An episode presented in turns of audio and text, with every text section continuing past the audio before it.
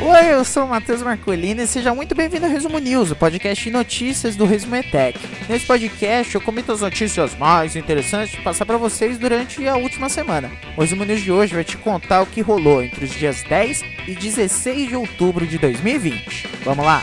Antes de começar, os recados de sempre. É, não se esquece de se inscrever aqui se você estiver escutando no YouTube ou de, de, assinar o feed, no caso de você estar escutando em alguma das plataformas de podcast.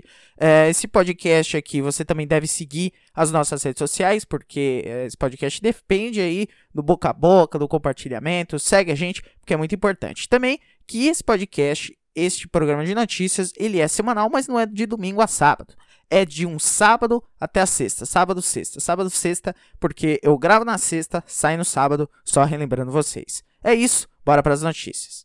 E aí, você que tá escutando no YouTube, deixa o like aí!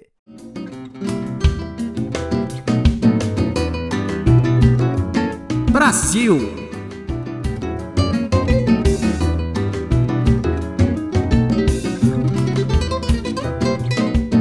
Começando pelo dia 10 de outubro, sábado, a notícia menos relevante é de que o São Paulo venceu o Palmeiras. Mas eh, por que, que, você tá noticiando, Matheus? Essa notícia já é antiga. Por que, que você tá falando que o São Paulo venceu o Palmeiras? Bom, isso é relevante porque o Palmeiras nunca tinha perdido pro São Paulo lá no Allianz Parque, o estádio Alviverde. É, 10 jogos disputados desde 2014 é, e desde então, o São Paulo nunca tinha vencido o Palmeiras. Ainda mais, o São Paulo não vencia o Palmeiras há três anos. E agora o São Paulo quebrou esse tabu.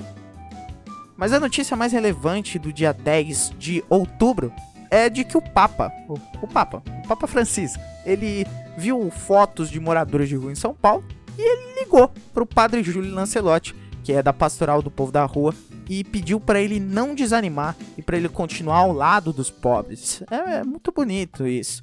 É, segundo um comunicado divulgado pela Arquidiocese de São Paulo, o Papa telefonou para o padre Júlio Lancelotti às 14h15 do sábado e queria saber por quais dificuldades essa pastoral passa. O Papa pediu para o padre Júlio Lancelotti que, mesmo diante de todas as dificuldades, ele não desanime e que ele continue é, junto aos pobres. Nesse ano, é, é bastante interessante lembrar que é, o Padre Júlio já foi ameaçado pelo menos duas vezes em 2020. Em janeiro, alguns policiais teriam dito a três jovens moradores de rua que a hora do Padre Júlio Lancelotti vai chegar, lá no Belenzinho, na zona leste da cidade. É, enfim, ainda estão apurando a denúncia, mas a gente sabe que nunca dá, nunca dá certo, né? Em setembro, o padre Júlio Lancelotti registrou um boletim de ocorrência por ameaça, após ele ter sido xingado por um motoqueiro enquanto fazia trabalho de atendimento aos moradores de rua lá no centro da cidade. E ele afirma, afirma, a gente sabe que é verdade, né? Que tem uma campanha de difamação vinda do Arthur Mamãe Falei, que é, que é candidato né, à prefeitura de São Paulo. É, e claro que ele vai negar, mas enfim, o Mamãe Falei, ele tem até uma medida judicial de que impede dele falar. Falar o nome do Padre Júlio Lancelotti. E aí a gente vê que o Papa notou é, esse trabalho dele com os moradores de rua, que é um trabalho gigantesco do, do Padre Júlio. E é muito legal ver essa conversa entre os, os, o padre e o Papa. Bom, bora dar um salto aí pro dia 12 que é uma segunda-feira, foi uma segunda-feira, dia 12 de outubro, quando testes com a vacina da Covid-19 da Johnson Johnson foram parados. Esses testes foram pausados após a doença de um participante. Foi isso que disse a companhia na segunda-feira, dia 12. Segundo o documento enviado a pesquisadores externos que executam aí um ensaio clínico com mais de 60 mil pacientes, eh, uma pausa regulamentar será cumprida. O sistema online que é usado para inscrever os pacientes no estudo foi fechado. E aí é, também foi convocado o Conselho de Monitoramento de Dados de Segurança, que é um órgão independente e que zela pela segurança dos pacientes, né? Porque quando tá tendo esse tipo de teste, é óbvio que a empresa quer aprovar logo. Então, é, esse conselho de monitoramento tem que ser externo, né?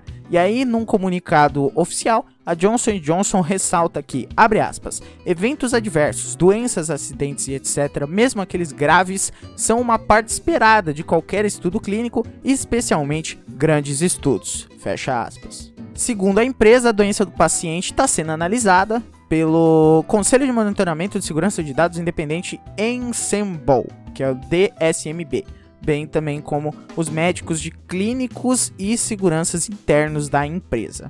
A privacidade do paciente foi respeitada, mas é legal é, informar que a imunização da, da Johnson Johnson, né, o nome oficial é AD26.cov2.s. Ela foi desenvolvida pela farmacêutica pela Johnson Johnson, né? É uma, na verdade é uma farmacêutica que pertence ao grupo Johnson Johnson e a imunização foi a quarta a obter autorização de testes fase 3 no Brasil, ainda lá em agosto. Em setembro, a empresa anunciou que começaria a terceira, a terceira etapa em todo mundo, né? Com 60 mil voluntários e no Brasil são 7 mil participantes. No momento, essa pesquisa está pausada. No dia 13, ou seja, no, na, na terça-feira, né, dia 13 de outubro, o Bolsonaro ele sancionou uma lei que altera as regras do Código de Trânsito. Uh, então, vamos lá.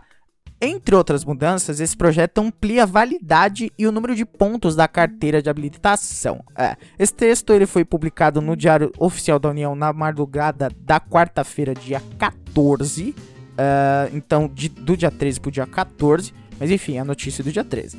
É, os trechos que foram retirados pelo Bolsonaro vão ser reanalisados pelo Congresso Nacional, que pode aí restaurar as medidas ou pode derrubar tudo em definitivo. A Câmara aprovou a versão final do projeto no último dia 22 e o Bolsonaro tinha até quarta para concluir a análise. Uh, uma das principais mudanças feitas no Congresso é de que, em caso de lesão ou corporal e homicídio causados por motorista embriagado, mesmo que sem intenção, a pena de reclusão não pode ser substituída por outra mais branda, né, que restringe os direitos. Atualmente, uh, essa legislação diz que a prisão pode ser substituída por penas uh, restritivas de direitos, né, se o crime for culposo, sem intenção. Né? Então, aí dessa forma, se um, um motorista bêbado ou sob efeito de drogas, pratica lesão corporal e até um homicídio, a condenação pode ser convertida em uma pena alternativa, tipo serviços comunitários, coisa e tal.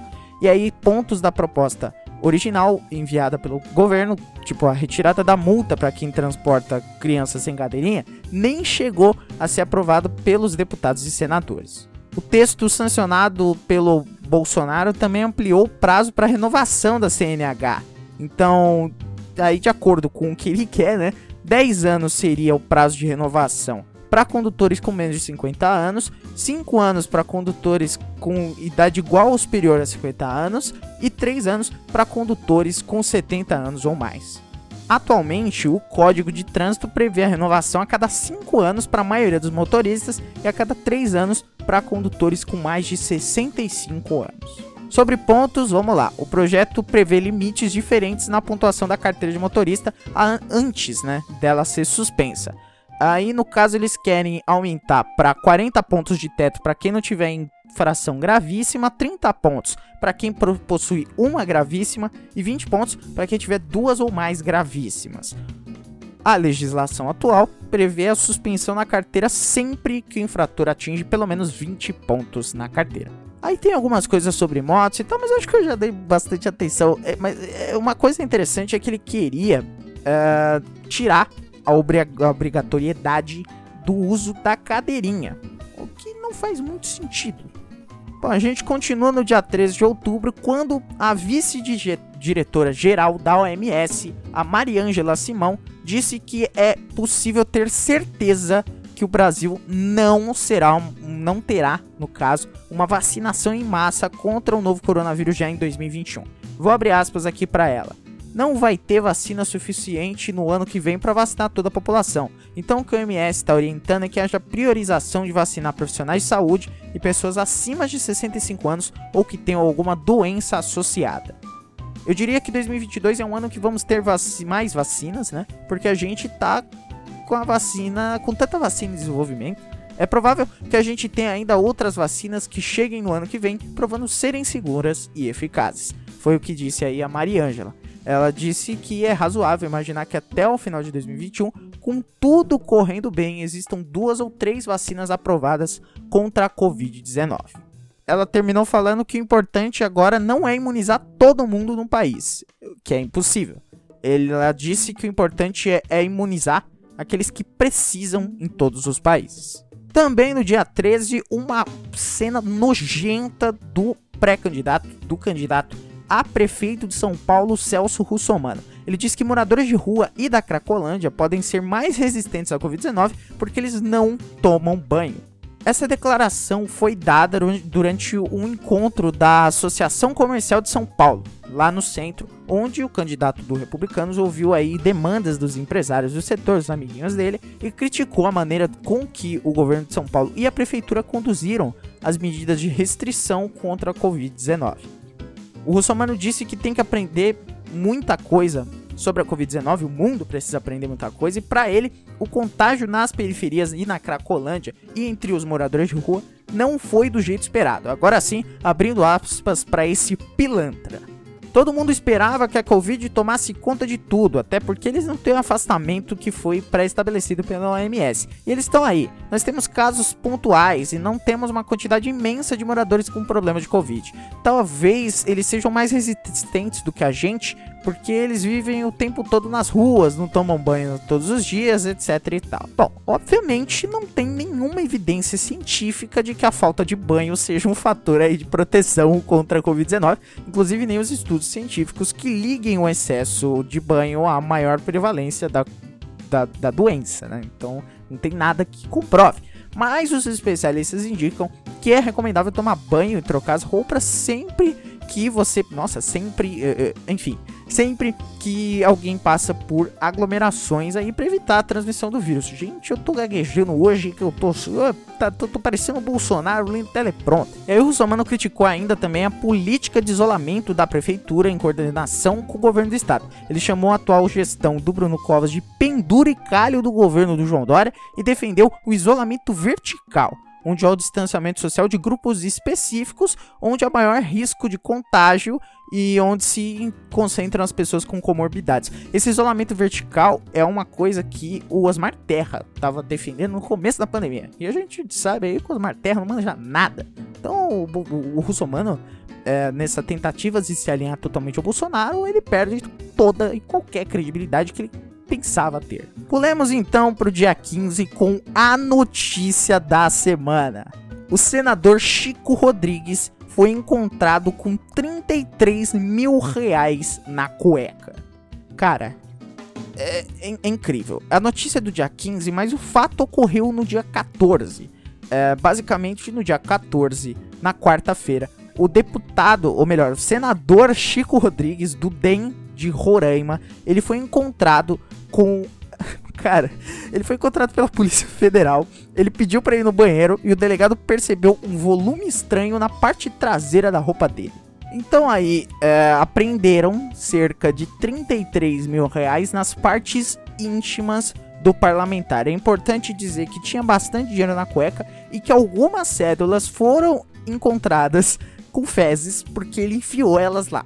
É, é, cara, é, isso, essa notícia é um suco de Brasil. É, é aquele negócio que a gente fala, ah, vai enfiar o dinheiro no cu. Só que a gente nunca imagina que essas coisas vão realmente acontecer, né? Mas enfim, é, então aí a decisão do ministro do STF, o Luiz Roberto Barroso, cara, as ironias do destino, né? O, o, o, Barroso, ele determinou o afastamento do senador, o, o, Chico Rodrigues, é... Essa notícia é muito boa. Ele determinou o afastamento do senador Chico Rodrigues por 90 dias em razão da gravidade concreta do caso. Então, basicamente, o Barroso suspendeu o cara que tava com a, as coisas dentro da. E aí, o Barroso também determinou a, a retirada do sigilo de parte das investigações.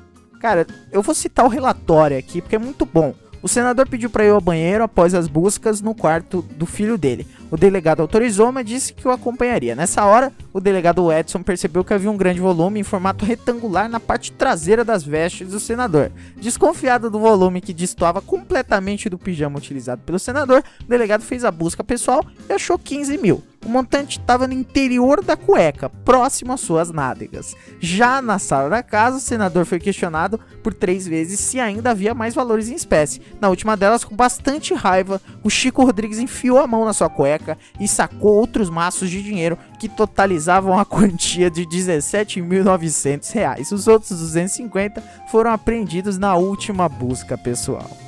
Dizem que essa tentativa de esconder o dinheiro no cu foi basicamente porque ele queria fugir com esse dinheiro para porque ele estava envolvido num esquema de corrupção e aí ele estava tentando esconder uma parte do dinheiro para não sair sem nada, só que meio que não rolou.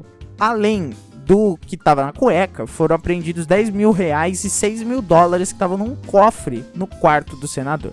E a notícia chocante do dia 16 de outubro, o dia dessa gravação, uh, dessa edição do Resumo News, é das gravações do caso Robinho na justiça italiana.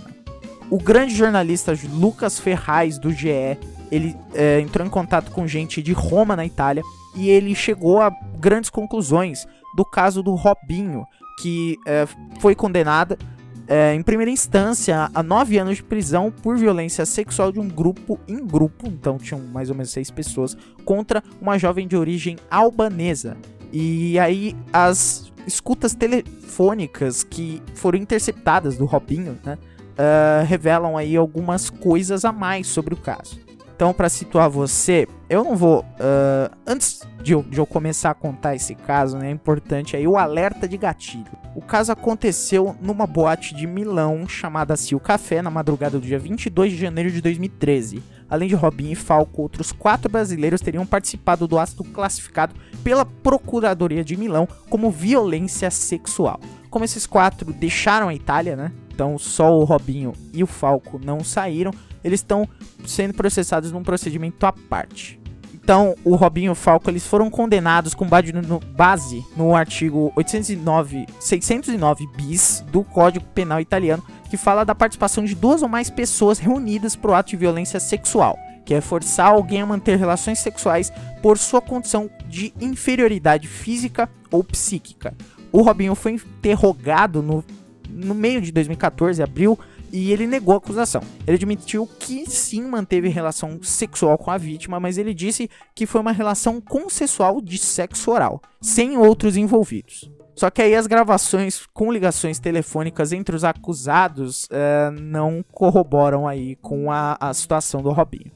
Tem um diálogo em que o, o Robinho diz, inclusive, eu estou rindo porque não estou nem aí. A mulher estava completamente bêbada, não sabe nem o que aconteceu. Isso foi quando o Jairo Chagas, um amigo dele, tocou naquela noite na boate, avisou ao Robinho sobre a investigação. O Robinho completou: Olha, os caras estão na merda, ainda bem que existe Deus, porque eu nem toquei naquela garota. Vi o Pi e os outros foderam ela. E eles vão ter problemas, não eu. Lembro que os caras que pegaram ela foram nome de amigo 1, nome de amigo 2. Eram cinco em cima dela. No caso aqui, nome de amigo porque tá censurado, né? Eles tá, esse caso ainda corre em segredo de justiça, então o GE não vai citar o nome dos caras porque isso aí vai dar um processinho, né? Ainda em 2014, o músico e o jogador voltaram a falar sobre o episódio e aí o Robinho disse: "A polícia não pode fazer nada, eu direi que tava com você, depois foi para casa". Aí o Gero disse: "Mas você também transou com a mulher?" Aí o Robinho, não, eu tentei.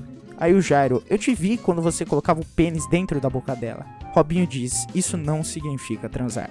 Eu vou parar por aqui porque isso aqui é muito pesado, isso aqui é muito nojento e, é, enfim. A parte mais difícil é que esse cidadão ele não tá cumprindo a pena, né? Ele foi contratado pelo Santos. Depois de pressão de patrocinadores e da torcida, na tarde desse dia 16, o Santos e o Robinho anunciaram a suspensão do contrato dele, mas é uma suspensão, não é uma rescisão. Então isso quer dizer que vai rolar uma segunda instância do julgamento em dezembro. Se ele for absolvido na segunda instância, ele vai voltar ao Santos. Para finalizar a cobertura de Brasil, o João Dória disse que a vacina será obrigatória em São Paulo se for aprovada. É só essa notícia mesmo. Ele disse que só não vai se vacinar quem comprovar medicamente de que não pode.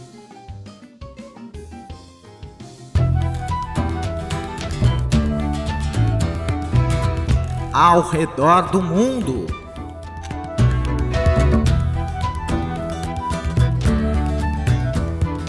Agora para as notícias de mundo, no dia 10, o Trump retomou a campanha dele e discursou sem máscara na Casa Branca. Ele falou numa uma sacada para os apoiadores dele reunido num jardim. É, cinco dias após ele deixar o hospital, né? Ele ainda não tinha esclarecido se ele estava curado ou não da Covid-19.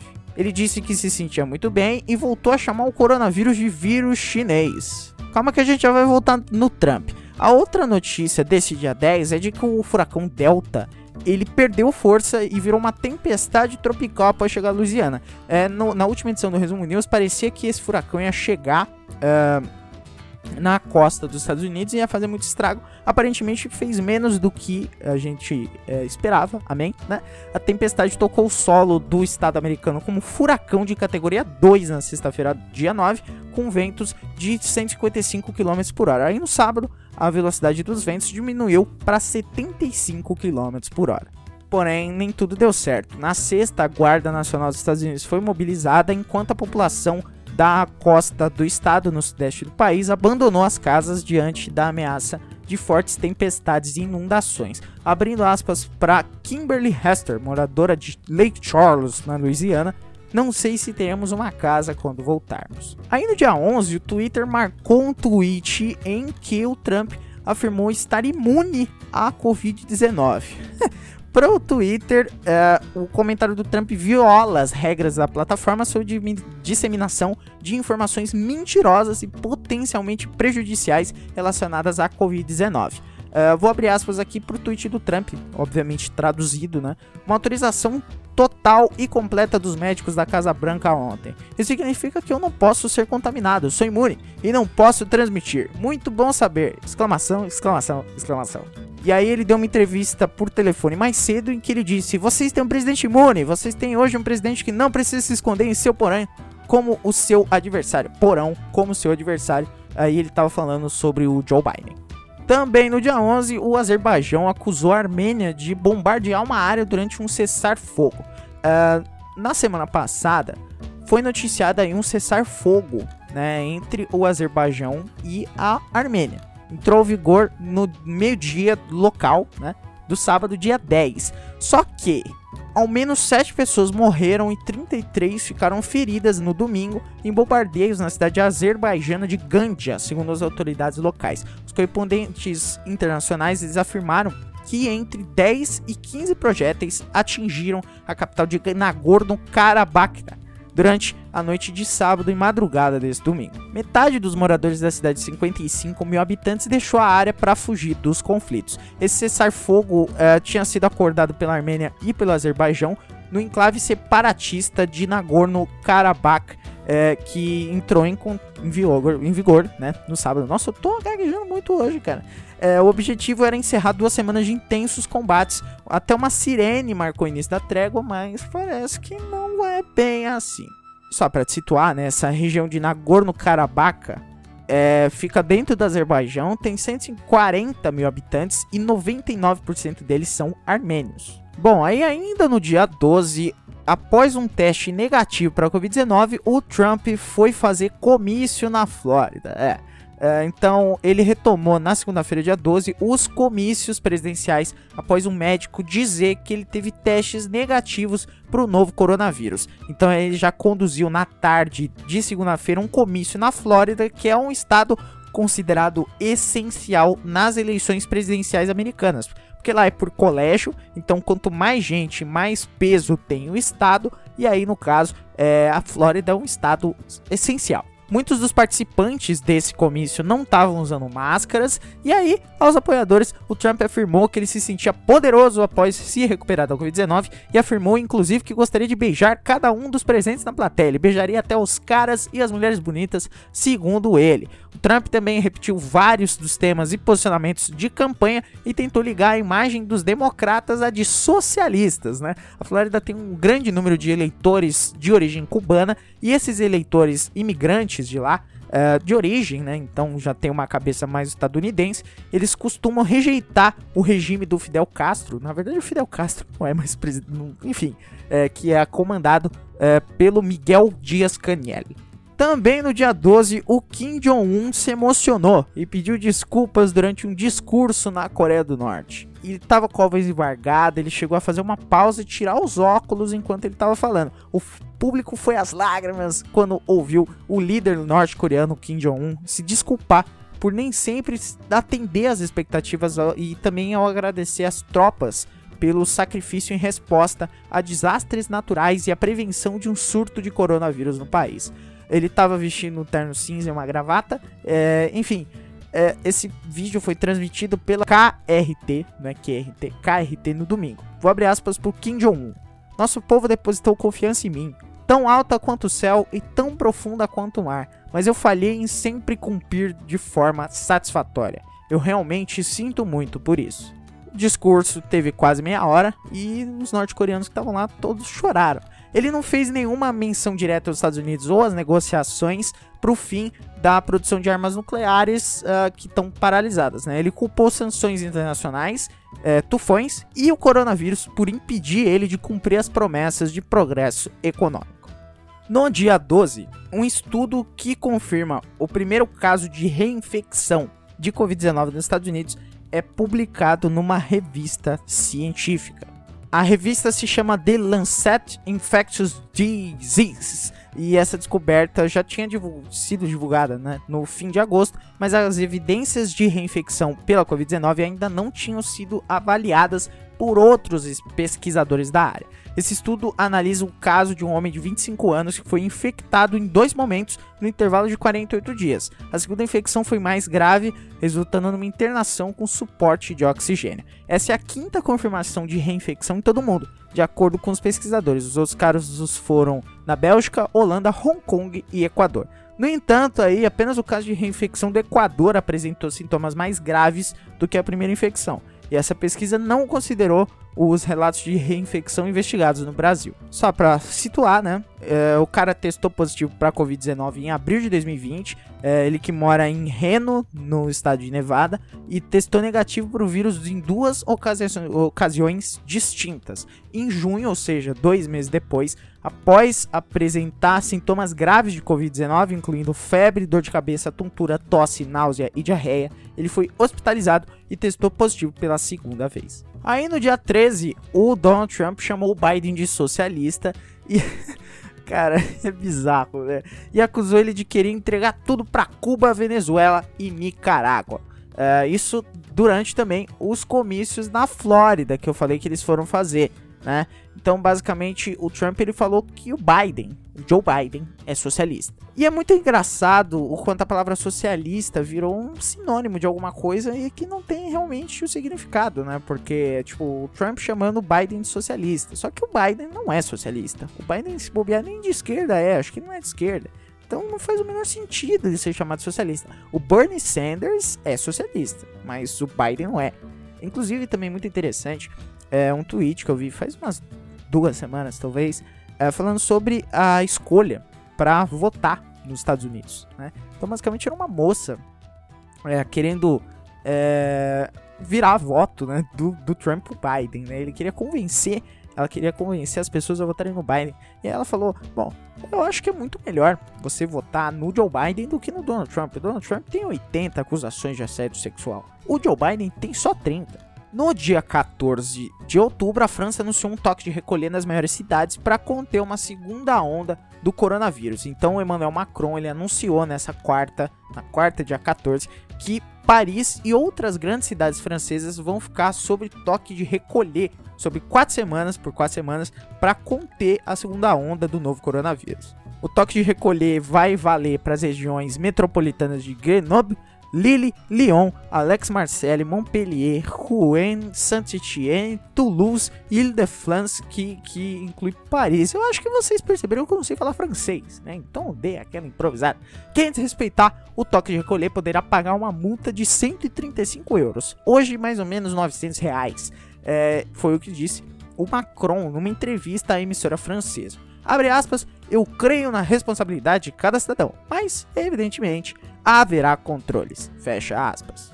Ele também disse que não pretende impor um novo lockdown e recomendou às pessoas que adotem uma regra de se reunir com no máximo seis pessoas. Ele frisou que não se trata de uma norma, apenas uma recomendação. Só para registrar, né? A França registra cerca de 820 mil casos de Covid desde o início da pandemia. Porém, só na segunda-feira, mais de 43 mil casos foram confirmados. Isso é quase o dobro do pico que foi visto lá na primeira onda. Porém, os números de mortes não acompanham, não acompanham esse ritmo, né? Então, os patamares estão bem abaixo da primeira onda. Por isso, a França está um pouco mais controlada. E a última notícia de mundo é de hoje, dia 16, hoje dia da gravação, né? o Japão ele vai liberar água de Fukushima no oceano, de acordo com a imprensa. Os pescadores já estão alertando para uma catástrofe. Então, quase uma década depois do desastre de Fukushima, o governo do Japão decidiu liberar mais de um milhão de toneladas de água contaminada no mar. É, um pronunciamento formal da administração de Yoshide Suga, o primeiro-ministro do Japão, deve ser feito no final do mês. A ideia de despejar o material diretamente no oceano foi uma sugestão feita ao governo japonês por uma comissão de especialistas no início desse ano. E a usina está em um processo de desativação. Ela é administrada pela Tokyo Electric Power Company e retirou mais de um milhão de toneladas de água contaminada desde que a planta foi danificada por um terremoto e um tsunami em 2011. Desde a catástrofe, essa água aí retirada da usina está sendo armazenada em tanques enormes que, segundo a imprensa, ficarão sem espaço até 2022. E essa decisão de despejar água contaminada no mar incomoda países vizinhos como a Coreia do Sul, que aumentou a obrigatoriedade de teste de radiação nos alimentos importados do Japão. Só para situar, né, em março de 2011, depois de um terremoto seguido de um tsunami, três dos seis reatores da usina nuclear da empresa Tepto, TEPCO é, derreteram e aí levou a uma das maiores catástrofes da história do Japão. A tragédia em Fukushima deixou 18,5 mil mortos e mais de 2 mil desaparecidos. Os pescadores disseram o seguinte: somos totalmente contra uma liberação de água contaminada no oceano, já que ela poderia ter um impacto catastrófico no futuro da indústria pesqueira do Japão. Foi isso que disse o Hiroshi Kishi, o presidente da Federação Nacional de Cooperativas de Pesca, numa reunião com o governo. Lembrando que a pesca é muito fundamental na economia japonesa. Tanto que, assim, comer peixe cru, você tem que comer um peixe bom, né? Porque está cru.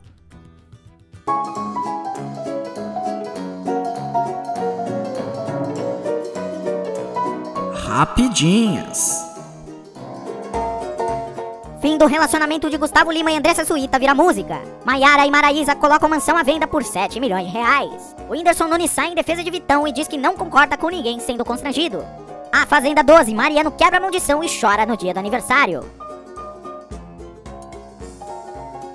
Bom, então é isso. Muito obrigado pela atenção, pela audiência até esse final. Se você gostou, manda pros seus amigos. O, o boca a boca aí é fundamental. Você tem que compartilhar para ajudar a gente. Se inscreve se você não é inscrito no YouTube. Ativa o sininho para receber as notificações e ver os nossos outros vídeos. Se você estiver escutando em alguns milhares de agregadores de podcast ao redor do mundo, assina o feed para não perder os próximos episódios. Esse episódio ficou um pouco mais longo porque teve detalhamento do caso do Robinho, que é um pouco complicado, né? Enfim. Uh, e é isso, eu vou ficando por aqui. Beijo para você, bom resto aí de final de semana, caso você esteja escutando no, na data que esse episódio sair. E é isso, eu volto no próximo sábado aí com as notícias da próxima semana. Fiquem em paz, beijo pra vocês. Tchau!